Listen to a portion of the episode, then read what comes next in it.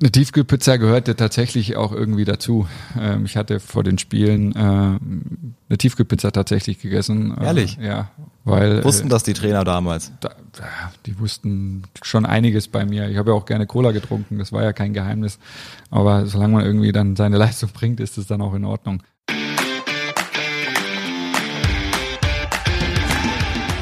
Spitz auf Knopf. Das Interview, wenn das Flutlicht aus ist mit Carsten Kulabik. Er ist einer der besten, beliebtesten und erfolgreichsten Stürmer der Werkself, Torschützenkönig 2013 und auch immer noch Rekordhalter im DFB-Pokal. In diesem Jahrtausend hat keiner so viele Buden in der ersten Runde gemacht wie er, nämlich ganze zwölf Stück für den ersten FC Nürnberg unterwegs und äh, für Bayer Leverkusen 444 Pflichtspiele, 162 Treffer und 75 Vorlagen. Nur Ulf Kirsten ist in der Werkself-Historie vor ihm und vor genau zwei Jahren hat er die Seiten gewechselt, ist jetzt äh, Referent der Geschäftsführung Sport.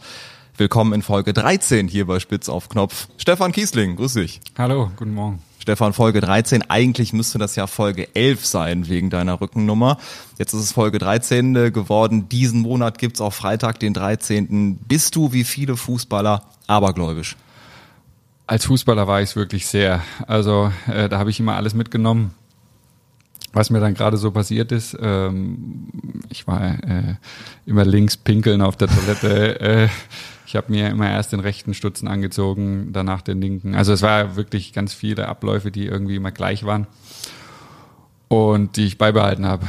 Jetzt ist es mir eigentlich egal. Okay, also sehr viele Marotten, wie ich, wie ich gerade so merke. Wie geht's dir ansonsten jetzt? Wie ist äh, die momentane Situation? Laune ist ja bei dir gut. Gestern 4 zu 2 gegen Freiburg gewonnen. Doch, da geht's einem gut. Äh, mir persönlich geht's auch gut. Äh, Gesundheit ist ja vor allem in den Tagen jetzt irgendwie mit das Wichtigste und ähm, da ist alles im grünen Bereich. Wir sitzen gerade in der Bay Arena, quasi in deinem Wohnzimmer, in einer schönen großen Loge, können deswegen Abstand halten und ich habe den perfekten Blick an dir vorbei in die Bay Arena. Sieht auf jeden Fall gut aus, das muss ich genießen. Wir haben jetzt so drei Stunden angesetzt für den Podcast. Drei Stunden kann ich mir jetzt äh, diese Aussicht hier angucken. Ähm, momentan äh, beschäftigt ja viele die Situation mit Geisterspielen, generell die gesundheitliche Entwicklung.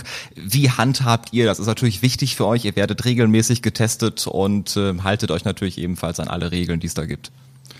Ja, du hast es eigentlich gerade schon angesprochen. Wir haben natürlich viele Auflagen, auf die wir achten müssen. Ähm, das sind A, natürlich erstmal die Tests, die, die regelmäßig stattfinden werden, vor allem mit Euroleague auch noch, mit den internationalen Spielen. Das sind dann nochmal ganz andere Auflagen, die sind nochmal ja, äh, schärfer sozusagen. Und äh, da wir dann natürlich alle drei, vier Tage spielen, äh, kommt da immer einiges auf uns zu. Und ähm, ja, die Jungs haben schon auch natürlich zu knappern. Also es ist alles nicht so einfach, vor allem ähm, weil da das Privatleben dann noch so ein bisschen eingeschränkt ist. Und äh, ja, jeder ist dann froh eigentlich, wenn irgendwann mal wieder Normalität einkehrt. Mhm. Erinnerst du dich dann zurück, wie das bei dir als Fußballprofi gewesen ist? Zum Beispiel, wenn ich an den Podcast von Toni Kroos denke, der gesagt hat, es ist sehr, sehr entspannter bei Real Madrid, wenn du nach den Spielen direkt nach Hause kannst. Bei Bayern München gab es immer ein Bankett nach äh, internationalen Spielen.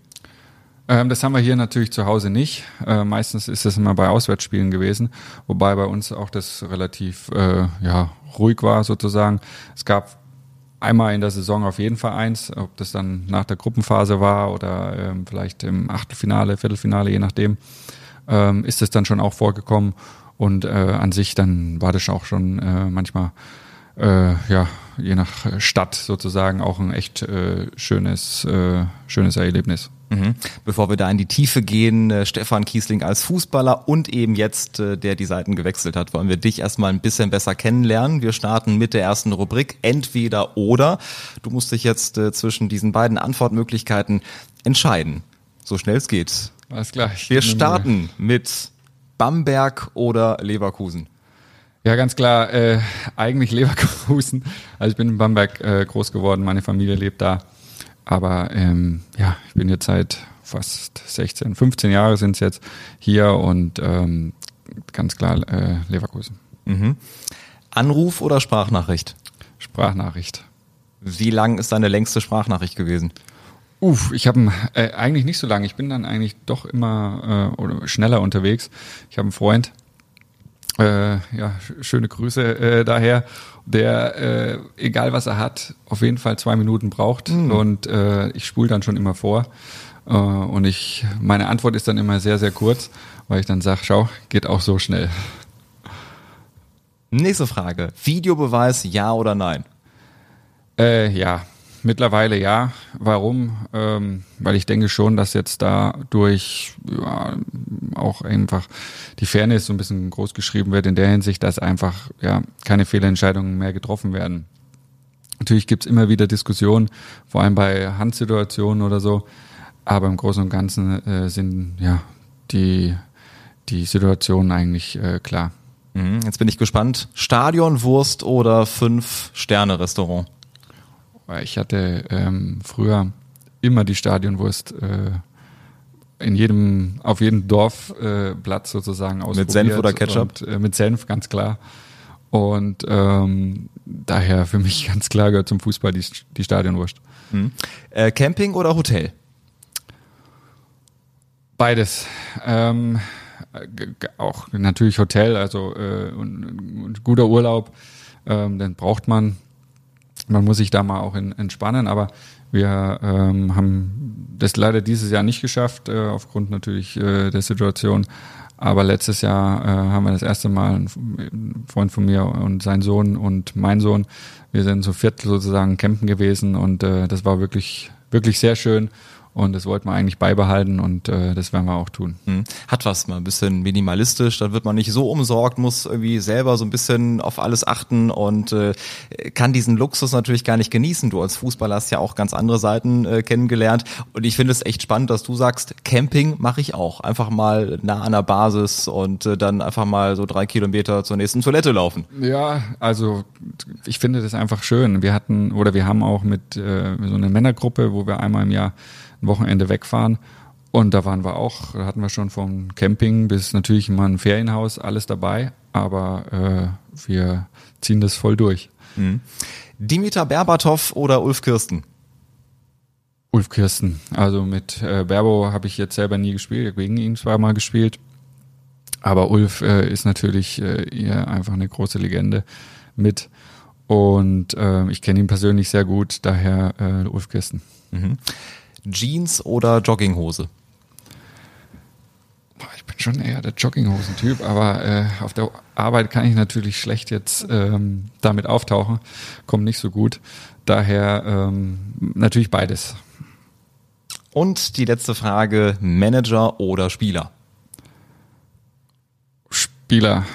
Ähm, warum? Weil Spieler, es gibt eigentlich nichts Besseres, als da unten auf dem Platz zu stehen und äh, ja, die Leidenschaft, die man hat, auszuüben. Ähm, irgendwann macht der Körper nicht mehr mit, irgendwann äh, ist man zu alt und ähm, dann muss man andere Wege einschlagen und äh, ja, das, das mache ich jetzt gerade. Mhm. Zwölf Jahre hast du hier gespielt bei Bayer Leverkusen, bist dem Verein auch danach äh, treu geblieben. Würdest du sagen, dass äh, Bayer Leverkusen für dich so eine zu so einer zweiten Familie geworden ist? Ja, doch. Also umsonst wäre ich nicht so äh, lange hier geblieben. Ähm, auch bei dem, ja, bei dem einen oder anderen Angebot vielleicht. Und ähm, ich habe mich hier einfach pudelwohl gefühlt. Meine, meine Kinder sind hier geboren in Leverkusen. Ähm, beide im, im gleichen Krankenhaus. Und ähm, ja, also ähm, es hat sich einfach was entwickelt in, in den letzten Jahren. Und ähm, daher bin ich, bin ich schon zufrieden, so äh, wie es ist. Oder mit mir natürlich persönlich auch. Ähm, ich habe mir auch nie Gedanken gemacht gehabt, irgendwie, was wäre, wenn äh, es damals vielleicht mit dem Hannover-Wechsel geklappt hätte oder wie auch immer. Ähm, denn es ist einfach so gekommen, wie es ist und äh, das ist eigentlich gut so. Das heißt, du bereust auch keine einzige Entscheidung. Du guckst jetzt nicht zurück und denkst wirklich, hätte ich das, das und das mal gemacht oder äh, wäre ich bei dem und dem Verein ein bisschen länger geblieben, wenn ich äh, zurückblicke. Du warst ja wirklich 13 Jahre bei deinem Jugendverein in Bamberg, fünf Jahre Nürnberg und äh, zwölf Jahre Leverkusen. Das spricht ja schon sehr für Kontinuität. War dir das auch wichtig? Ist das auch so ein Charakterzug von dir? Treue, dass du auch äh, Sachen durchziehst und nicht bei der erstbesten Gelegenheit vielleicht irgendwas anderes machst? Ähm, um eigentlich eine kurze Antwort zu geben, würde ich sagen, ja, ganz klar, weil ähm, für mich, ja, das ist einfach nichts für mich, irgendwie ständig was Neues kennenzulernen. Und äh, ich bin, auch wenn ich im Restaurant bin und äh, äh, hat mir geschmeckt, dann gehe ich immer wieder gerne dahin zurück und habe da eben so meine Stammlokale. Daher bin ich dann einfach oder bin einfacher gestrickt dadurch. Ähm, ja, deswegen äh, habe ich mich hier einfach auch, äh, also es muss natürlich auch passen. Ich habe mich hier wohlgefühlt. Das kommt natürlich auch dazu. Ich habe gespielt. Das war auch wichtig. Ähm, hätten diese Faktoren natürlich auch nicht irgendwie zusammengepasst. Mhm. Wer weiß, was dann passiert ist. Ähm, es ist irgendwie immer so, ich, ich, ich sage das immer auch so gerne mit dem Stau, wenn man einen Stau, ich bin auch so ein gerne, äh, wo ich dann immer einen Stau umfahren möchte. Weißt du im Nachhinein, ob es richtig war oder nicht? Nein, das tust du nicht. Äh, und äh, daher, keine Ahnung, deswegen denke ich überhaupt nicht zurück. Das heißt, du bist jetzt nicht der Typ, der Sachen ausprobiert, irgendwie der Abenteurer. Also mit doch Staumfahren ist natürlich was auszuprobieren, aber ähm, weiß ich nicht. Also nein, dann doch eher, also ich habe da meine Abläufe, äh, die gehe ich gerne durch. Und äh, ja, wenn dann äh, Freunde oder Familie dann schon mal kommen und möchten irgendwas Neues ausprobieren, ähm, es dauert immer ein bisschen, bis ich mich dann überwinde. Das auf jeden Fall, ja. Wenn du sagst so, du hast dein Restaurant gefunden, da schmeckt's, da gehe ich jetzt weiterhin, wahrscheinlich mit, mit Klamotten ähnlich, die und die Marke, die und die Größe sitzt, ich brauche nicht weiter gucken, da habe ich was sicheres. Ja, so äh, eigentlich läuft das. Ich weiß, wo ich hingehe, äh, ich habe einen Laden, da gehe ich hin, da kaufe ich meine Klamotten, ich habe äh, ab und an mal vielleicht noch Online-Shopping, aber äh, das war's dann. Und bei den Restaurants ist es ähnlich. Also da hast du deine vier, fünf Restaurants, wo du unheimlich gerne hingehst. Und äh, das mache ich eigentlich nur noch. Mhm. Du bist in Bamberg ja groß geworden. War das immer dein Wunsch? War das dein Traum, Fußballprofi zu werden? Oder wie bist du dazu gekommen? Das ist eigentlich schwer zu sagen. Ich glaube, als Kind hat man irgendwie immer den Wunsch, so Fußballprofi zu werden. Vor allem, weil man natürlich dann selber Fußball spielt. Ähm, ich hatte dann in der Schule die, die Situation oder die Zeit, dass wir ähm, Praktikumswochen hatten. Und ähm, ich wollte, wir hatten damals Hauswirtschaftsunterricht äh, und äh, das hat mir irgendwie Spaß gemacht. Ich weiß gar nicht warum, aber äh, es hat mir Spaß gemacht, das Backen und Kochen und äh, ich wollte es gerne mal testen. Und dann habe ich äh, als Bäcker äh, sozusagen ein Praktikum gemacht. Ich habe als Koch ein Praktikum gemacht und ähm, beides hat mir eigentlich ganz gut gefallen. Das Aufstehen war dann beim Bäcker doch ein bisschen ja, nachvollziehbar. Mhm. Und ähm, habe dann eben mich beworben beim beim äh, Hotel war das, ein Fünf-Sterne-Hotel in, in Bamberg als Koch. Und äh, ja, wollte das dann eigentlich auch werden, ähm, beziehungsweise wurde äh, auch zum Gespräch eingeladen, dass ich eben gerne meine Ausbildung da machen kann. Und im Endgespräch kam eigentlich dabei raus, dass, dass ähm, er fragte mich so, was ich denn gerne in meiner Freizeit mache. Ich habe gesagt, ich spiele gerne Fußball. Und am Wochenende haben wir dann meistens Spiele. Und dann sagte er, ja, kann sein, dass du mal äh, auch ein Spiel aussetzen musst, aufgrund dessen, dass du auch arbeiten musst. Daraufhin bin ich aufgestanden und habe gesagt, äh, nee, Koch ist dann doch nichts für mich. Und äh, meine Mutter klärt dann den Rest. Und so war das dann eigentlich auch. Ich war damals 15 und habe dann ähm, zum Glück durch ein bisschen Vitamin B äh, sozusagen ähm, beim, beim Hydraulikunternehmen äh, anfangen können als Lagerist. Und da habe ich äh, ja im Prinzip ein bisschen meine Freiheiten gehabt, weil ich, weil es dann gut, gut geklappt hat, als ich dann von Nürnberg entdeckt wurde und äh, ich nach Nürnberg gewechselt bin, dass ich beides miteinander verbinden konnte. Und äh, erst als ich eigentlich nach Nürnberg gegangen bin, kam erst so mal wirklich dieser Gedanke, oh, äh, bist einen Schritt vielleicht näher rangekommen an Profifußball, vielleicht wird es doch irgendwas, aber ähm, ansonsten ist es eigentlich schon immer ziemlich weit weg. Mhm. Wenn ich überlege, dass du ähm, auch Koch werden wolltest, dass das eine Option für dich war, du hast ja auch irgendwann ein bisschen später ein eigenes Kochbuch äh, herausgebracht. Was ist denn dein Erfolgsrezept in der Küche, Stefan? Äh, dass ich so wenig wie möglich koche wahrscheinlich. äh, ich komme leider wirklich kaum dazu. Und wenn, äh, dann tue ich es eigentlich schon echt gerne und lass mir dann auch ein bisschen Zeit.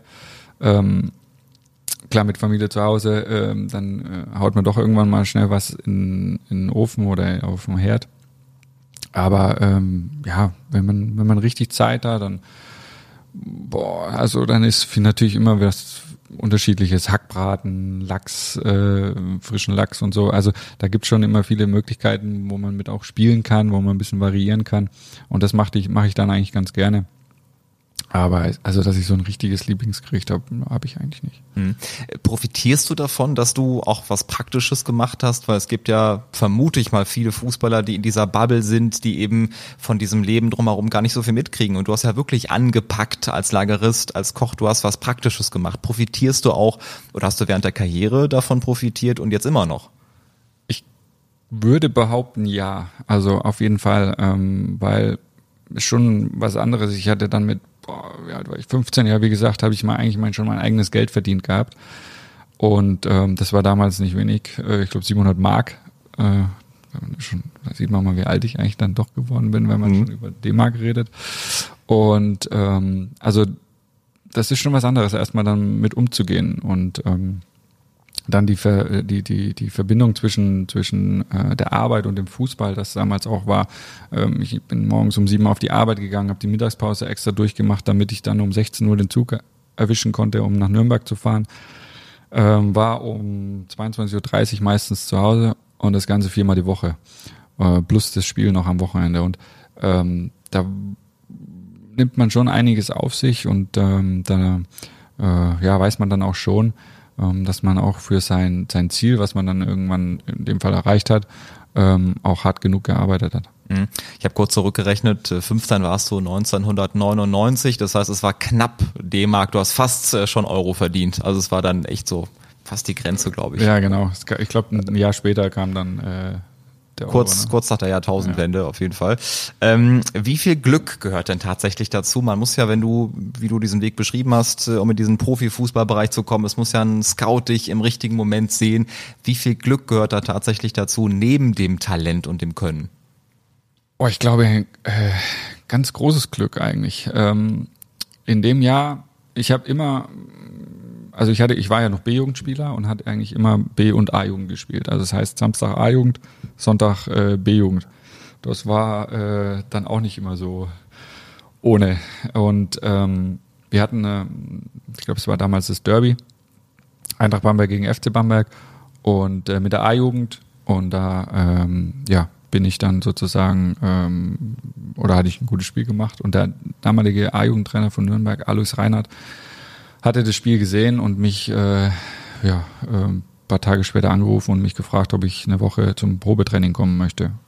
Da war ähm, ja schon natürlich auch Glück dabei, dass ich, wie gesagt, auch da mitgespielt habe und so. Das gehört da alles dazu. Ich hatte auch, ähm, das war eigentlich dann ganz witzig, weil ich hatte eigentlich in der Sommerpause davor, glaube ich, war das, habe ich bei Bayern München und VfB Stuttgart auch äh, einen Probetag gehabt, also ein Training. Ähm, aber das war jetzt nicht so, dass die mich eingeladen haben. Da konnte man dann ähm, manchmal sich auch anmelden und äh, ich wurde da jeweils äh, eigentlich nicht genommen. Und ähm, in Nürnberg war es halt dann so, dass die Woche, ich hatte eigentlich nicht so ein gutes Gefühl, aber er kam dann ähm, nach der Woche zu mir her und hat gesagt, er würde mich gerne für die neue Saison äh, in seinem Team sehen. Und ähm, boah, dann äh, warst du schon erstmal so happy, auch überrascht und ähm, hast du natürlich erstmal gesagt, gut, ich muss das natürlich erstmal auch mit den Eltern abklären und alles. Und äh, ja, das habe ich dann getan und ähm, war dann einfach glücklich, dass es so geklappt hat. Und ähm, ja, wie du schon sagst, also da gehört einfach Glück dazu, da gehört ein bisschen Talent dazu, da gehört Wille dazu, da gehört aber auch harte Arbeit dazu. Und ähm, diese Komponenten haben dann erstmal zusammengepasst, um erstmal, und davon reden wir erstmal, erstmal in die A-Jugend reinzukommen mhm. ähm, vom ersten FC Nürnberg. Ja.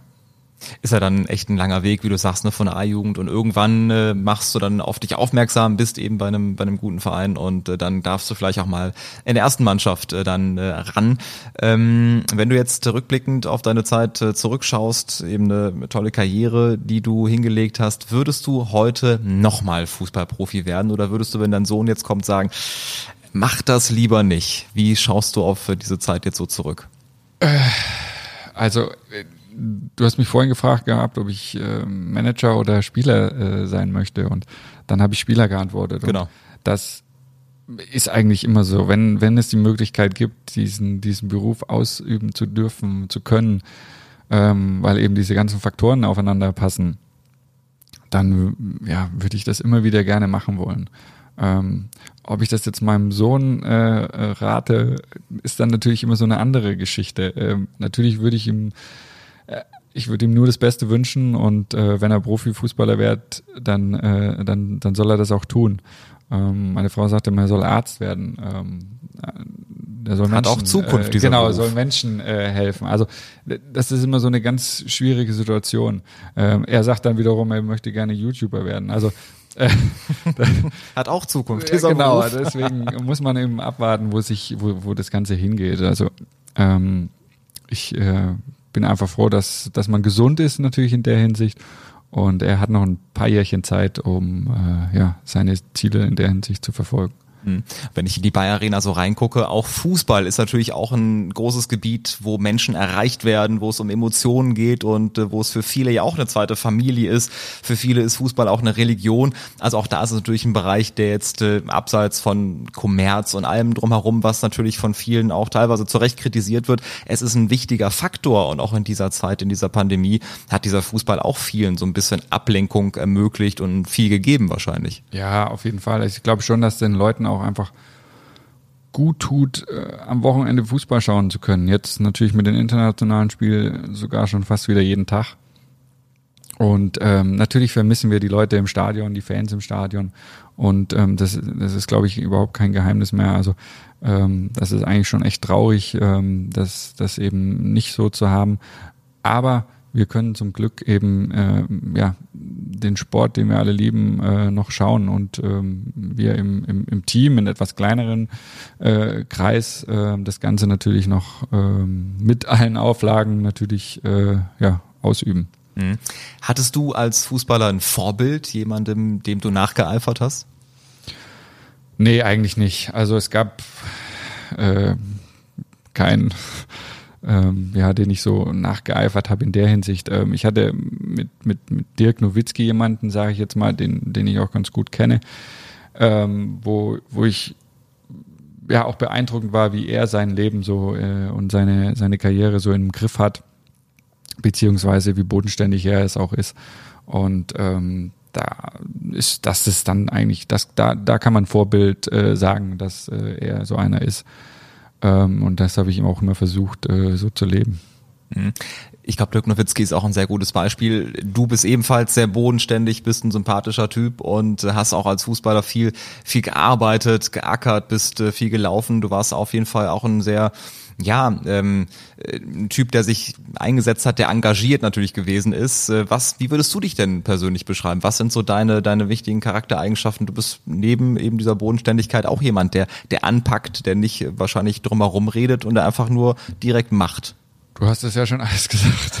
Ich wollte jetzt nicht die Äh, Antwort vorwegnehmen. Nein, ähm, also ja, ich bin bodenständig, ich bin, äh, glaube ich, ein ordentlicher Mensch auch, ähm, ähm, achte da schon auch viel drauf.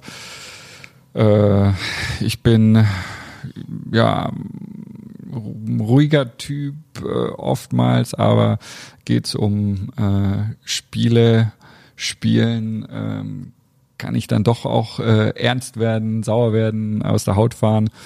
Ähm, das, äh, da, da, ja, da ist der, wie soll ich sagen, der Löwe in mir sozusagen, um, um auch immer die Spiele gewinnen zu wollen, egal ob es um Uno geht oder ums Fußballspielen. Ähm, ich bin ähm, nicht unbedingt ein spontaner Mensch. Ähm, das äh, hatten wir ja vorhin schon mal ganz kurz, so ein bisschen auch, äh, um das, das man mal neue Sachen ausprobiert. Also ich bin dann schon eher so, ja, versucht dann A, auf der einen Seite der ruhigere Typ zu sein, aber oft bin ich halt dann doch äh, der äh, überall gerne seine Meinung sagt und ähm, in der Runde gerne auch mal, äh, ja, viel redet eigentlich und manchmal denke ich mir, hör doch einfach nur mal zu. Aber das kommt bei den Leuten auf jeden Fall gut an. Du bist äh, nach wie vor sehr, sehr beliebt. Ich glaube, eine Mitarbeiterin von Bayer Leverkusen hat mal gesagt, wenn die Einlaufkinder unten stehen zu deiner aktiven Zeit, wollen, glaube ich, alle 22 dann mit dir einlaufen. Ähm, das ist, glaube ich, das tatsächlich, was du ausstrahlst, was du auch eben an die Jüngeren dann direkt weitergibst, dass dann, vielleicht haben wir über Vorbilder gerade gesprochen, dass du vielleicht auch für viele dann ein fußballerisches Vorbild gewesen bist mit dieser Art und Weise. Ja, dann bin ich natürlich stolz darauf, irgendwie, ähm, das so wie ich mein, äh, meine Karriere, mein Leben in der Hinsicht äh, geführt habe, ähm, dass das hängen geblieben ist, dass das gut angekommen ist.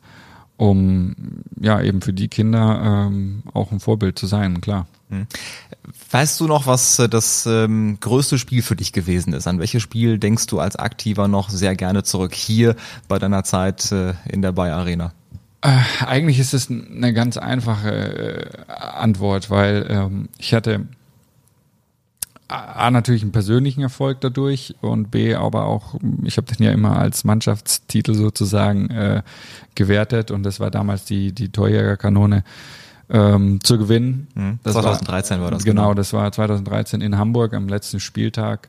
Und ähm, da, ich glaube, kurz vor Schluss zu, äh, das 1-0 zu machen, äh, gegen meinen Freund René Adler und ähm, das hat irgendwie alles gepasst gehabt und das ist natürlich für mich persönlich auf jeden Fall eines der größten Spiele gewesen. Ähm, natürlich gehören da noch viele andere dazu, auch wenn man sagt, äh, Niederlagen äh, irgendwie nicht so, aber äh, DFB-Pokal 2009, das Finale ähm, war eines ähm, der schönsten Spiele in der Hinsicht, weil alles irgendwie so außenrum, dieses, dieses Flair mhm. an Finale. Finale in Berlin, Olympiastadion, genau, also die Atmosphäre drumherum und dann das Spiel gegen Werder Bremen 0 zu 1. 0 zu 1, ja, durch einen abgefälschten Schuss mhm. von Mesut Özil damals.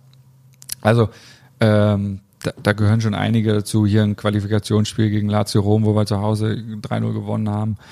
Ähm, aber auch das Spiel gegen Gladbach, wo wir hier äh, am letzten Heimspiel vor der Winterpause 5-0 gewonnen haben und ich irgendwie an die vier Toren beteiligt war. Also da paar Sachen in den letzten zwölf Jahren aktiver Spiel, also als, als aktiver Spieler ähm, waren schon, glaube ich, ein paar gute Spiele dabei. Hm. Kategorisierst du dann auch und sagst dann nach dem Motto, das war das Beste, das war das Zweitbeste? Oder ist es dann auch so, dass du dann aus der Fülle eben das, das gar nicht rausziehen kannst und denkst, ich habe so viel erlebt, das wäre dem Moment, würde es dem Moment nicht gerecht werden, wenn ich jetzt sage, das war das Beste, das Zweitbeste, weil wir haben ja darüber gesprochen, über 400 Pflichtspiele, da, da kommen ja viele zusammen. Ja, aber ich glaube, dass es immer ähm, sehr unterschiedlich ist, weil es auf die Saison drauf ankommt, auf die Situation drauf ankommt.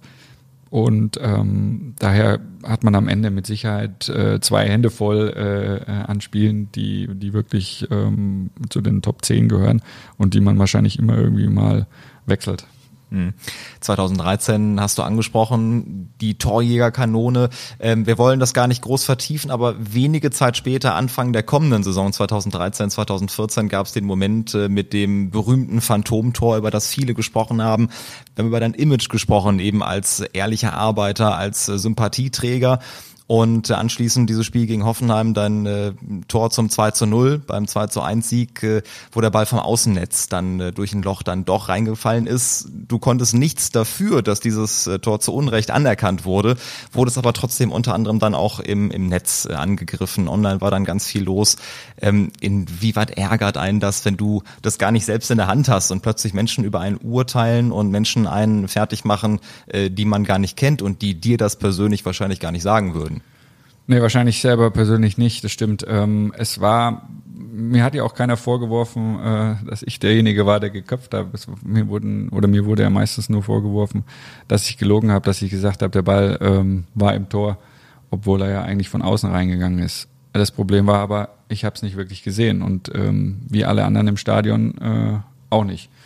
Und Wo man dir auch keinen Vorwurf machen kann. Nein, das nicht ich hätte mir damals vielleicht ein bisschen mehr gewünscht, dass die auch die Referees äh, da in der Hinsicht noch eine Minute, nur, eine kleine Minute gewartet hätte, um vielleicht doch noch irgendwie von außen äh, einer das sagt, einer sagt, nee, pass auf, der Ball war von äh, der vom Außennetz ins, ins Tor gegangen. Und ähm, das war aber nicht so. Es ging alles ziemlich schnell. Äh, Felix Brüch hat mich gefragt gehabt. Ich so, Felix, ich weiß es nicht, wie der reingegangen ist. Auf einmal liegt er, liegt er im Tor und das war ja das Problem. Also ich sage immer wie so, damals wie bei, wie bei Thomas Helmer, bei dem ersten Phantomtor, der Ball war definitiv nicht im Tor. Genau. Und das wusste auch jeder. Und ähm, da, da ist für mich so, das kann ich nicht nachvollziehen, weil wenn da einer ein Tor pfeift, das muss, da, da wissen alle Spieler eigentlich, der war nicht im Tor. Das Problem war bei meinem Tor in dem Fall oder bei dem äh, Phantomtor in dem Fall, ähm, dass, dass der Ball halt im Tor lag. Und ähm, das war echt schwierig irgendwie. So selbst wenn man äh, ganz kurz so, hä, wie, wie ist der jetzt drin? Wie ist der reingegangen? Und ähm, das war keine einfache Zeit. Mhm. Das stimmt. Ich habe äh, ja immer versucht, äh, irgendwie damit umgehen zu können. Ähm, wir haben äh, wir haben es dann doch irgendwie geschafft, aber ich habe mich dann äh, wirklich auch aus den ja, Social Media Aktivitäten äh, rausgezogen, hat es dann nochmal eine Zeit lang Versuch gehabt mit Instagram ähm, vor, ich glaube, zwei Jahren oder was. Aber äh, ich habe dann so ein bisschen gemerkt, äh, sehr viel Arbeit, äh, mhm. die dahinter steckt.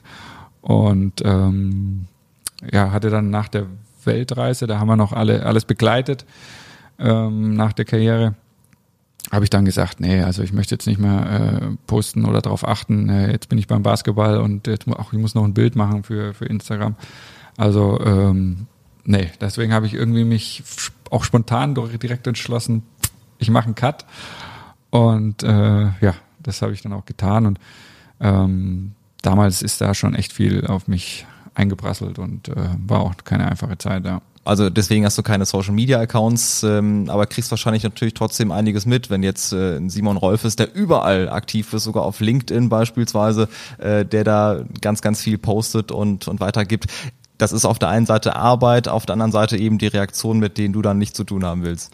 Äh, was ja, ehrlicherweise kriege ich es gar nicht mit. Äh, durch das, dass ich es ja selber nicht habe, äh, kann ich ja natürlich auch nicht kontrollieren, ähm, wer irgendwie was macht.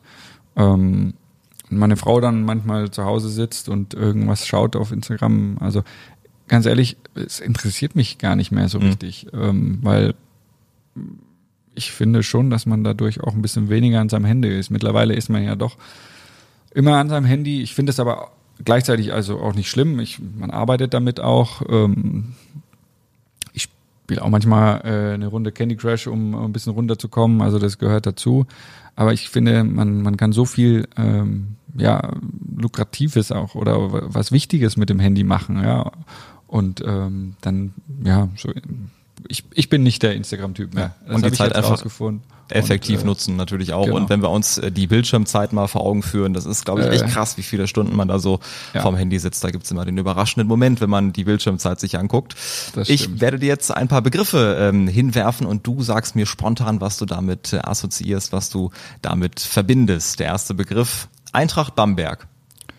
Ja, mein Heimatverein. Ähm, groß geworden, mein Opa hat ihn damals mitgegründet gehabt. Ähm, hab, ja, ich habe meine meine ganze Familie hat da eigentlich gespielt. Wir sind da wirklich groß geworden mit und ähm, als ich äh, kurz nachdem ich nach Leverkusen gewechselt bin, ähm, ging es dann darum, ähm, ja, dass nicht mehr so viel Geld da war und der Verein musste sich dann auch ähm, auflösen beziehungsweise ist dann fusioniert mit dem Erzrivalen und seitdem heißt äh, ja, FC Eintracht Bamberg. Und dann gab es kein Derby mehr in Bamberg. Nein. Der nächste Begriff ist Name, Naldo. Ja, mit Naldo habe ich, glaube ich, das ein oder andere äh, heiße Duell gehabt auf dem Platz. Ähm, wir kennen uns sehr gut, ähm, haben uns vor zwei Jahren in Dubai getroffen gehabt. Ähm, als wir die Weltreise gemacht haben, haben wir uns da zwei Tage gesehen. Und unsere Kinder gingen gemeinsam auf die Schule, haben wir uns ab und an mal getroffen. Also ähm, ja, es ist äh, einer, der jetzt auch schon ewig hier ist und ähm, auch immer sympathisch ist. Und äh, habe ich jetzt schon lange nicht mehr gesehen. Also äh, denk mal spätestens, wenn wir dann gegen Schalke spielen. Richtig, seine neue Aufgabe, da ist er wahrscheinlich nicht zu beneiden. Da bist du auch froh, dass du mit ihm nicht tauschen musst, vermute ich. Er ist jetzt Co-Trainer bei Schalke. Ja, also ich glaube, da hat er wirklich einiges zu tun, aber er ist wirklich auch ein positiver Mensch, ein Sympathieträger und ähm, ja, versucht da schon auch anderen Wind reinzukriegen. Und ja, mal gucken, vielleicht klappt es. Bis jetzt hat es leider äh, aus seiner Sicht äh, noch nicht wirklich äh, geholfen. Und als Fußballer weißt du, jede Serie reißt irgendwann einmal. Irgendwann reißt jede irgendwann Serie. Reißt, ja. Sind das auch Sätze, Einige, mit denen man sich selber dann motiviert als Fußballer? Ja, ich hatte, ich hatte ja mal so eine, äh, boah, ich weiß gar nicht, eine uh, richtig gute Serie gegen, gegen VfB Stuttgart. Da ähm, konnte passieren, was wollte. Immer wenn wir gegen Stuttgart gespielt haben, habe ich getroffen. Und ähm, irgendwann ist sie gerissen. Ja, und es passiert einfach. Also genauso auch die Negativserien. Irgendwann reisen sie, wenn es dann schon wieder hieß, oh, der Kies, der hat schon seit 700 Spielminuten wieder nicht getroffen. Ähm, irgendwann reicht die Serie. Mhm. Also daher, ähm, ich bin mir sicher, ähm, das muss man irgendwie so ein bisschen im Kopf haben. Du hast die Weltreise zweimal angesprochen. Das ist, glaube ich, für viele auch ein Traum, äh, die Welt zu sehen, andere Kontinente zu sehen. Was hast du da genau gemacht? Was habt ihr da gesehen? Das war nach meiner Karriere. Ähm, wir hatten immer überlegt gehabt, was, was wir machen und äh, wir haben gedacht, ach komm, ähm, wir ja, fliegen einfach mal um die Welt äh, sozusagen, um mal rauszukommen, um abzuschalten, ähm, den Kindern sozusagen auch die Welt natürlich zu zeigen. Die gehen beide auf äh, eine internationale Schule und, und sprechen dadurch auch super Englisch. Da haben sie was voraus sozusagen, mir voraus in der Hinsicht. Und äh, ja, wir haben, haben damals sind, rechts rumgeflogen sozusagen über über äh, Singapur, Sydney, Australien allgemein, Hawaii, Kanada und äh, Südamerika. Haben wir da alles mitgenommen oder einiges mitgenommen und waren insgesamt ähm, ja, 61 Tage unterwegs. Also fast 80 Tage in 80 Tagen um die Welt. War das das Ziel? Äh, nee, Vielleicht. nee, das nicht. Man wusste ja vorher, also es war vorher alles gebucht und geplant, daher gab es einen straffen Zeitplan. Ja. Ähm, äh, man, man, man macht sich ja immer so von vornherein Gedanken, ach, wo möchtest du denn mal hin? Und äh, ich, ich wollte unbedingt auf so eine ganz kleine Insel, weiß gar nicht mehr, wie die hieß. Ähm, da war es aber überhaupt nicht möglich, da irgendwie hinzukommen. Das war so schwer. Und äh, da mussten wir das halt wieder rausnehmen, dann haben wir lieber doch was anderes reingenommen, dann hatten wir, ähm, ich glaube, Peru mit reingenommen und es war einfach unglaublich, ähm, da auch so auf dem Machu Picchu zu stehen und das irgendwie so mitzuerleben. Äh, was ich ein bisschen bereue, ist, dass wir runtergelaufen sind. Hat echt lange gedauert. Also daher, äh, ja, war äh, einfach schön, diese, diese, diese Zeit, diese Erinnerung und natürlich auch die, die Bilder irgendwie immer wieder im, im Kopf zu haben. Auf jeden Fall eine mega Erfahrung, äh, weil du vor allem als Fußballer oder eben jetzt in einer Tätigkeit ja viel unterwegs bist, aber dann die Zeit gar nicht so genießen kannst. Du kriegst da gar nichts mit, wenn ihr jetzt ein Auswärtsspiel äh, auch in der Euroleague habt. Du kriegst jetzt von, von der Umgebung dann kaum was mit. Äh, nee, jetzt, jetzt schon mal gar nicht. Jetzt dürfen wir uns nicht rausbewegen. Ähm, sind, wie, wie nennen wir es dann? Wir sind so in einer, in einer Blase drin sozusagen. Wir fliegen zusammen, müssen ins Hotel. Vom Hotel geht's ins Stadion und vom Stadion wieder entweder zum Flughafen oder wieder ins Hotel. Also ähm, keiner darf aus dem Hotel raus. Ähm, das ist nun mal jetzt so. Ähm, ist natürlich schade, aber wenigstens, wie gesagt, können wir diese Spiele umsetzen. Und ähm, ja, du hast recht, ich bin viel unterwegs. Ähm, jetzt letzte Woche waren wir in Prag. Ähm, next, jetzt äh, geht's nach, nach Tel Aviv. Aber jetzt in, in Freiburg zum Beispiel äh, hatte ich als erstes vorgehabt mitzufahren und ähm, bin dann doch zu Hause geblieben, um ja, einfach mal dann doch äh, auch die Zeit mit der Familie zu bringen und verbringen. Und das ist natürlich dann wiederum der Vorteil, dass man äh, diese Dinge dann auch mal mit einschleusen kann. Und das ist mehr als nachvollziehbar und so kannst du beides verbinden. Wahrscheinlich ein bisschen äh, auf, auf Sky verfolgen, was natürlich Leverkusen macht, aber trotzdem hast du dann die Zeit zu Hause mit der Familie. Das ist ganz wichtig. Ähm, der nächste Begriff, Kochbuch. Was verbindest du damit? Oh, ja, äh, ich hatte damals äh, durch ähm, ähm, ja, Facebook war es damals, ein, Account, ähm, den wir auch mit einer Markenfirma zusammen so ein bisschen betrieben haben. Und da kam, ähm, ja, kam die eigentlich auf die Idee, hey, lass uns doch mal ein Kochbuch machen.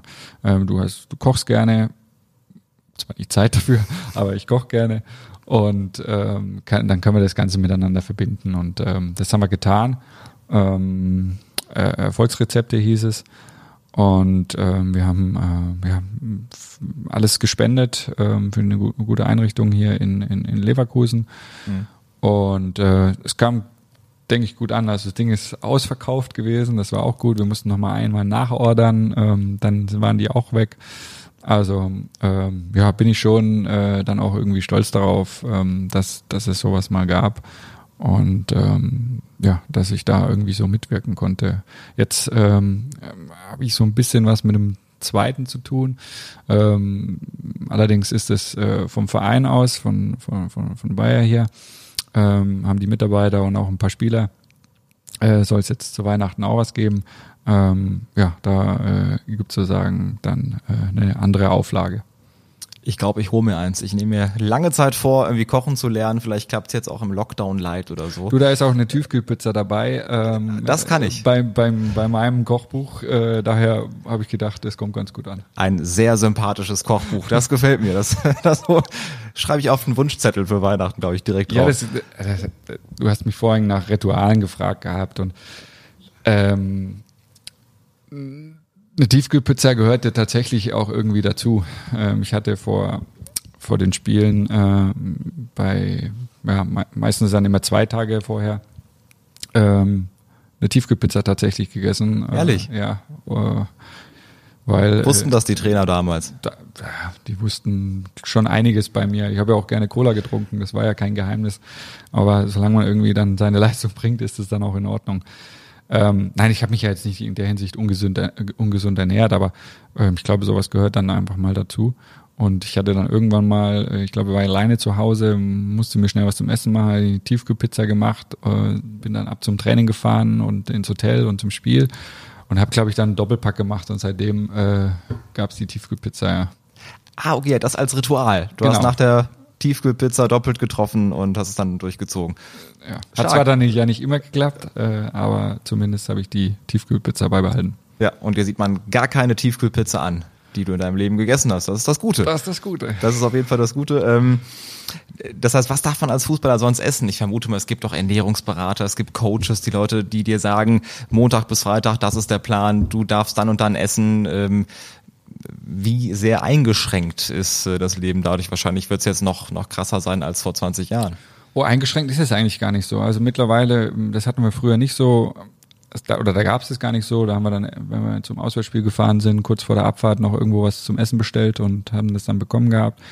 Äh, mittlerweile äh, Alex, unser Koch, der macht es gut. Der, ähm, ja, es gibt Frühstück, es gibt Mittagessen, es gibt Abendessen, es gibt immer mal wieder was zwischendurch. Also da werden die Jungs schon wirklich äh, ja, gut beköstigt und äh, ist auch immer bei Auswärtsfahrten dabei. Ähm, wo es jetzt mal ein bisschen kritisch wird, ist in Israel. Äh, da muss man dann doch auf das eine oder andere achten. Aber ähm, gute Abstimmung, gute Kommunikation haben die das auch hingekriegt und daher ähm, ja, ist das schon, ist das schon was äh, Gutes auch, dass, dass jetzt eben ja, jemand da ist, der sich auch dann in der Hinsicht um die Spieler kümmert. Mhm. Würde das zusammenpassen? Du bist ja Fußballer und bist, äh, bist kulinarisch sehr aktiv und bewandert, ähm, dass du ähnlich wie deine früheren Kollegen Kevin Großkreuz und Lukas Podolski dann eine eigene Dönerbude, vielleicht kannst du dann ein gutes Restaurant aufmachen. Ich, ich hatte mal äh, tatsächlich gesagt, ich irgendwann, ich mache mal eine Sportsbar oder sowas auf. Ähm, weil mir das so ein bisschen fehlt, wo man wirklich sagt, hey, da geht man hin, hat ein bisschen ja, Stadionatmosphäre, sage ich mhm. jetzt mal, äh, und man guckt da auch äh, Fußball und äh, kann auch ein paar Kleinigkeiten essen, was trinken logischerweise.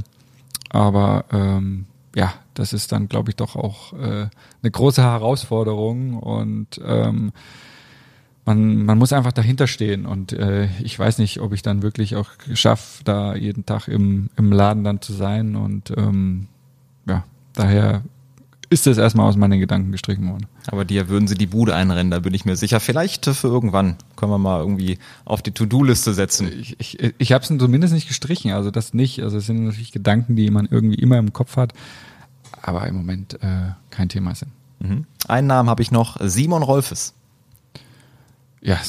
Ja, Simon habe ich, äh, bin 2006 ja gekommen und äh, Simon, mit dem habe ich mich direkt gut verstanden gehabt. Ähm, weiß gar nicht, wer das damals gemacht hatte. Ich glaube, Hans-Peter Lehnhoff hat uns auf ein Zimmer gesteckt. Ob das so gut war, weiß ich nicht. Aber dann waren wir echt äh, fünf, sechs Jahre zusammen auf einem Zimmer, haben quasi ja jedes Heimspiel, jedes Auswärtsspiel miteinander verbracht und haben uns einfach auch gut kennengelernt. Ähm, es war eine, war eine schöne Zeit, bis Simon war der Erste, der dann ein Kind bekommen hat. Und irgendwann hat er gesagt, sie muss ein bisschen länger schlafen oder ein bisschen mehr schlafen. Äh, ich komme, ich nehme ein Einzelzimmer und seit dann war ich auch dran als äh, äh, Vater sozusagen und dann haben wir beide ein Einzelzimmer gehabt. Aber trotzdem ähm, haben wir als Spieler echt viel zusammen erlebt, viel durchgemacht.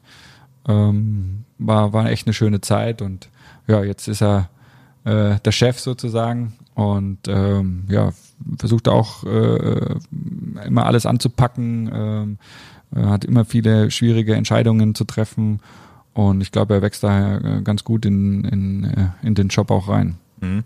Hat äh, das Manageramt von Jonas Bolt hier übernommen äh, bei Bayer Leverkusen. Wie sieht so euer Arbeitstag aus? Ihr unterstützt euch ja gegenseitig und du gibst ihm möglicherweise auch einen Tipp und sagst, der und der Spieler könnte interessant sein. Wie kann ich mir so diesen normalen äh, Tagesablauf vorstellen, neben den Spielen am Wochenende? Eigentlich auch ganz normal. Also äh, durch das, dass ich ja durch meine Art auch immer ein bisschen, ja, äh, keine Ahnung, gut drauf bin und wie man es auch immer nennt, und ähm, daher rede ich mit Simon natürlich auch ganz normal darüber und ich bin jetzt so äh, für die, für die, für die Orga auch zuständig, für die Euroleague-Reisen vor allem. Und da hatten wir jetzt in den letzten Wochen natürlich auch viel zu tun, weil wir auch nicht vorreisen konnten. Das heißt, man musste alles äh, über Telefon und E-Mail machen. Und äh, da versuche ich ihn natürlich dann auch immer abzudaten.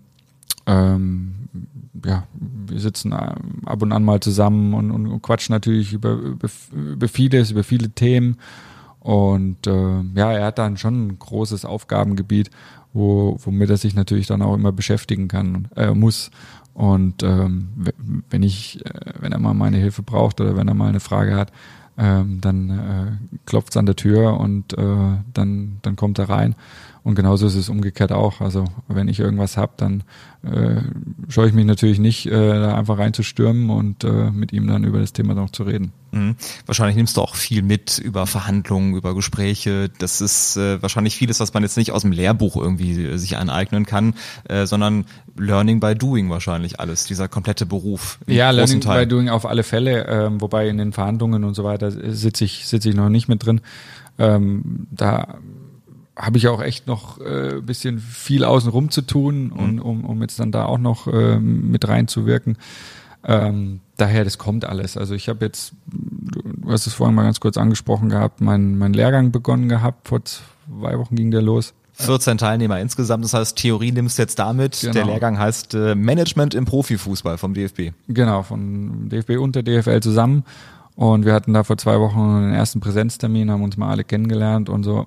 Also es war eine tolle Gruppe, hat Spaß gemacht, riesig Spaß gemacht und der geht jetzt über 18 Monate.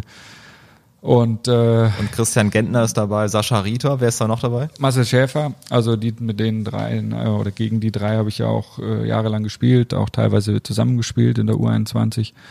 Und äh, das ist schon, schon schön, da irgendwie wieder so äh, zusammenzukommen und äh, dann über natürlich auch sehr viele Themen im Fußball zu reden. Und äh, das war schon in den ersten beiden Tagen sehr spannend, ja. Ist auch quasi so ein duales Studium für dich. Du bist hier fest angestellt, arbeitest, kriegst ganz viel mit eben vom Alltäglichen und, und packst auch direkt an und kriegst die Theorie dann äh, durch, diesen, durch diesen Lehrgang mit und bist dann natürlich auf der anderen Seite nochmal theoretisch dann geschult. Ja, es ist beides auf jeden Fall. Ähm, kann nie verkehrt sein. Ähm, ich bin ja dann noch immer mit der Meinung, ähm, die, die praktischen Sachen äh, sind einfacher irgendwie zu lernen, als wenn man irgendeinen Ordner bekommt und man muss dann daraus äh, lernen. Da tue ich mir immer ein bisschen schwer. Aber gehört dazu und äh, ich bin gespannt, was da noch alles auf uns zukommt oder auf mich. Mhm. Wie soll es für dich weitergehen? Was ist so dein Ziel? Worauf arbeitest du jetzt gerade hin? Oh, ich habe ja als, als Spieler habe ich immer so Steps irgendwie gemacht gehabt. Keine Ahnung, äh, erstmal fünf Tore zu schießen oder äh, so und so viel gute Spiele zu machen oder also gehört irgendwie alles dazu. Und ähm, jetzt ist es so, dass ich gesagt habe, ich möchte jetzt die ersten zwei Jahre ein bisschen lernen, ich möchte das äh, miterleben, was hier so im, im Unternehmen passiert, auch in den anderen Abteilungen. Jetzt habe ich meinen Vertrag noch bis 22 erstmal verlängert, um äh, natürlich auch den Lehrgang auch durchzuf durchzuführen, durchzusetzen und äh, gleichzeitig natürlich ein bisschen mehr Verantwortung zu übernehmen hier. Das ist wichtig. Ähm, und ja, es geht so viel durch den Kopf irgendwie. Äh, Rudi hatte mal gesagt gehabt nach meinem letzten Spiel, ähm, wobei ich das immer irgendwie verneint hatte, ähm, ich, ich soll doch unbedingt den Trainerschein machen. Und äh, ja, für mich war das erstmal kein Thema. Ähm, jetzt kommt es immer wieder so ein bisschen mehr auf im Kopf, wo man sagt so, hm, äh, vielleicht ist es gar nicht so schlecht, mal zumindest den, den Schein irgendwie zu machen. Ob man den vielleicht nebenbei macht, ob man den danach macht, das weiß ich nicht. Aber ähm, das sind so ein bisschen die Gedanken, die dann im Kopf rumgehen. Und ähm, mal gucken, ähm, wo es dann am Ende hingeht. Also ich nehme nehm die Sachen gerne mit und ähm, ja, freue mich irgendwie so auf die, die Zeit. Hm. In einem Interview hast du mal gesagt, du würdest, äh, wenn überhaupt, nur U17 oder U19 Trainer werden, aber im Seniorenbereich gar nicht aktiv sein, weil U19, U17 Spieler noch, äh, noch lernfähig sind, weil sie noch viel mitnehmen und nicht satt sind, möglicherweise? Nee, aber so, sowas gar nicht gemeint. Also ich, äh, ich habe, glaube ich, äh, oder ich weiß gar nicht, ich habe gemeint, dass es ab U19, U, äh, U17, U19 hm, äh, okay. ich trainieren würde, weil ähm, ich schon ja genau das Gefühl haben, ich möchte den Jungs auch was Richtiges beibringen. Da geht es auch natürlich auch um taktische Dinge, um, um Abläufe, um Disziplin und also ganz viele Dinge, die irgendwie da dazugehören. Und ähm, das kann man natürlich schon machen, wenn man dann kurz mit einer Mannschaft hat, die auch oder mit Spielern hat, die kurz vor der ersten Mannschaft stehen, vom, Her vom Herrenspiel äh, äh, sozusagen. Ähm, ich glaube, da kann man denen schon ein bisschen mehr beibringen und ähm, so hatte ich das mal gedacht und wie gesagt, keine Ahnung. Ich weiß es nicht, äh, wo es äh, hinführt irgendwann mal. Wenn du dich jetzt einmal umdrehst und in die Bayer Arena einmal reinguckst, wie oft äh, lässt du das auf dich wirken, nochmal dieses Erlebnis? Und äh, ich vermute mal, hier und da, wenn du drin stehst in dieser leeren Arena, diese Fangesänge und die Atmosphäre, die es jetzt auch seit einigen Monaten in der Form leider nicht mehr gegeben hat. Wie sehr zieht man auch da nochmal Motivation und auch da nochmal irgendwie Energie raus, wenn du jetzt hier arbeitest und rausguckst? Ich glaube, das ist natürlich ein Privileg, äh, was du auch hast, dass du diese Atmosphäre hier genießen kannst von dem, von dem leeren Stadion. Ja, das stimmt. Das ist eigentlich der Vorteil, dass man hier auch arbeitet und äh, kurze Wege hat äh, von den Büros. Ähm, ich muss gestehen, ähm, mich sieht auch zum Glück nicht so oft jemand, aber äh, also ein, zweimal im Monat äh, sitze ich irgendwo auf der Tribüne und äh, klar, guck runter, ein paar Erinnerungen äh, gehen durch den Kopf. Äh, man stellt sich auch ein paar Sachen vor und äh, hat ein paar Wünsche, ein paar Träume. Es gehört alles da dazu. Ähm, aber mich hat noch keiner gesehen, daher passt es. Ich hatte zumindest noch keiner darauf angesprochen, dass äh, was, was hast du denn gemacht? Aber äh, alles gut, also gehört dazu und es ist einfach schön, wenn man hier im Stadion sein kann. Und das können, glaube ich, nur Leute nachvollziehen, die irgendwie einen Fußballbezug haben. Andere werden das, glaube ich, gar nicht verstehen können, was man damit verbindet, auch mit, mit dem grünen Rasen und mit so einer Arena. Nein, aber das sind ja ganz viele Sachen ist einer Briefmarkensammler, äh, dann kann man wahrscheinlich selber erstmal nicht verstehen, was, was interessierst du dich jetzt für die Briefmarken. Ja. Ähm, genauso ist es eben auch in, in, in der Hinsicht, dass dann, äh, wenn du da vor allem selber auf dem Platz unten gestanden hattest, wenn du weißt, wie es ist, wenn das Stadion voll ist, ähm, wenn die Fans einen nach vorne peitschen, dann ist es einfach äh, ein unglaublich schönes Gefühl, äh, was ganz Besonderes. Und ähm, diese Erinnerungen, die kriegst du einfach also die willst du gar nicht mehr aus dem Kopf kriegen, weil das einfach schön ist. Aber ähm, da erwischt man sich halt eben umso mehr, ähm, dass man öfters darüber nachdenkt. Und ähm, ja, ähnlich ist es ähm, eigentlich, äh, zum, wenn man ins Bett geht und ähm, beispielsweise äh, da kommt man ja immer irgendwie ins Grübeln und äh, man denkt immer über Gott und die Welt nach. Und ähm, mir hat mal einer gesagt, ich soll mal so einen Zettel neben den Platz legen und mir diese äh, Notizen aufschreiben. Aber ich habe gar keine Notizen, sondern bei mir sind es eigentlich eher immer so diese Gedanken, ähm, jetzt wie, wie gestern beispielsweise, als dann das Freiburg-Spiel war. Ähm, dann liegt dann im Bett, ist zufrieden, dass, dass wir 4-2 gewonnen haben. Und gleichzeitig manchmal Gedanken darüber, äh, boah, was wäre gewesen, äh, wenn äh, die rote Karte äh, für Sven gezählt hätte oder ja. was wäre gewesen, wenn das und das passiert wäre.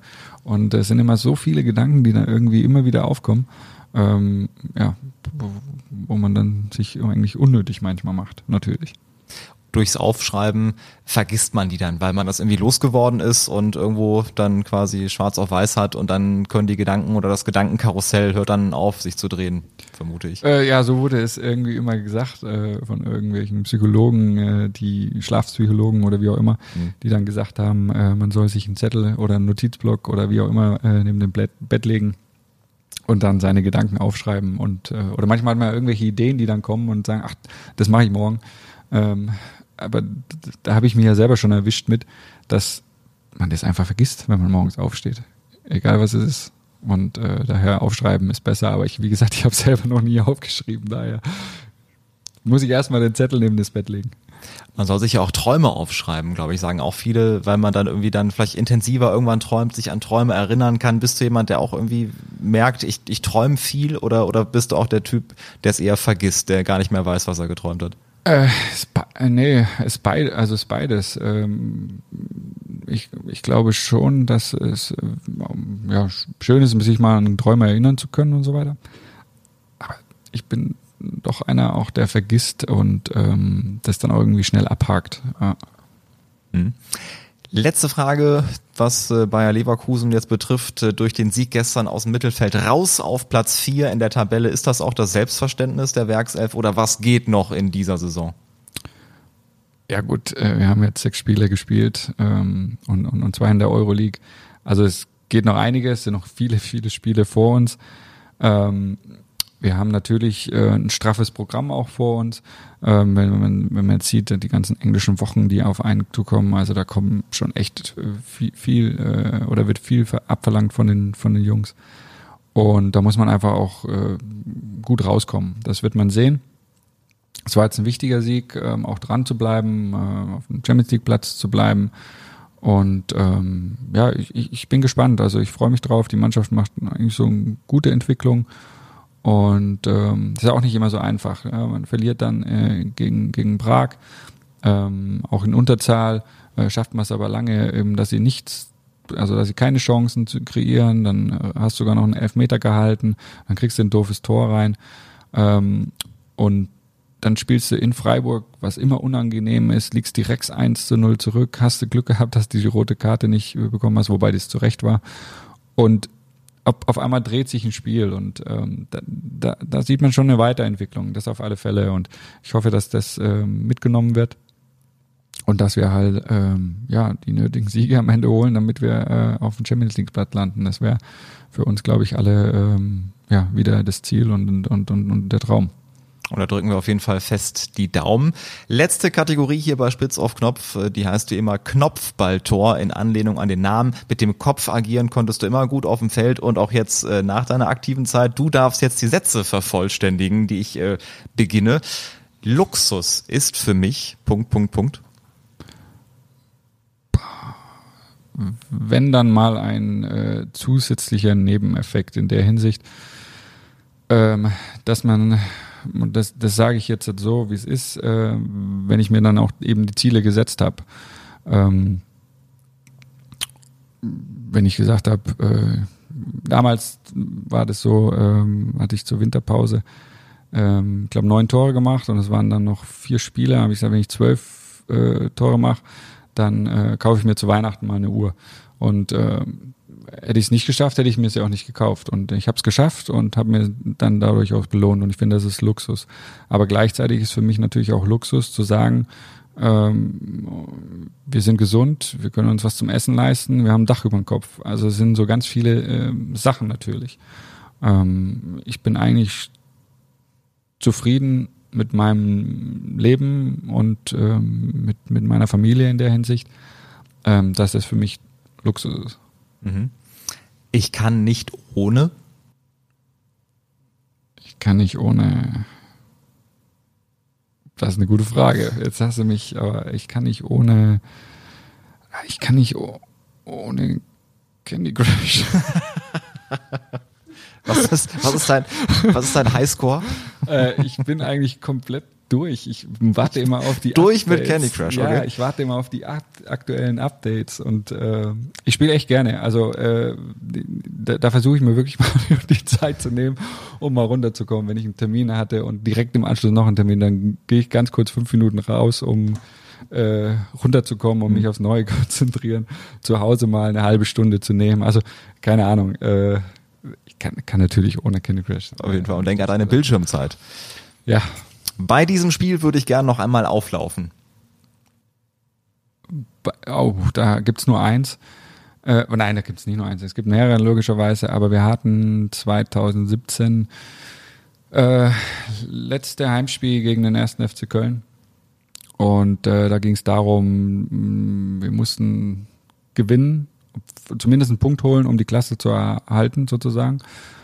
Und äh, was hier abgegangen ist, es war einfach unglaublich. Ähm, wir haben, glaube ich, eine halbe Stunde vom Kreisverkehr vorne hier bis zum Stadion gebraucht. Ähm, Im Stadion, die Stimmung war einfach grandios. Das Spiel war eigentlich hervorragend für uns. Wir haben super gespielt, ähm, liegen aber auf einmal 2 zu 0 zurück äh, gegen Köln und haben dann das Spiel noch gedreht und 2-2 gemacht und dadurch die Klasse erhalten und es war einfach ein grandioses Spiel. Es war unfassbar, ähm, was da für Emotionen abgegangen sind und ähm, ja, war würde ich gerne nochmal machen. Hm, das sind diese berühmten Gänsehautmomente, die man dann auch als Spieler hat, was ich auch sehr, sehr schön finde. Und der letzte Satz, diese Tiefkühlpizza schmeckt am besten um, äh, das ist natürlich schwer, äh, weil es sind beide sehr gut, einmal die von Dr. Oetker und einmal die von Wagner, aber äh, egal welche, äh, auf jeden Fall die Spezial. Also Mia Grande und Gustavo Gusto ist bei dir nicht. Nee, die nehme ich nicht so. Äh, nee. Stefan, es hat großen Spaß gemacht. Wir haben jetzt eine Stunde gesprochen hier bei dir in deinem Wohnzimmer. Wir drücken der Werkself natürlich ganz fest die Daumen und auch dir auf deinem äh, weiteren Weg. Sehr sympathisches Gespräch. Danke dir. Ja, vielen Dank. Euch alles Gute und äh, wie sagt man dann so schön, bleibt gesund. Richtig.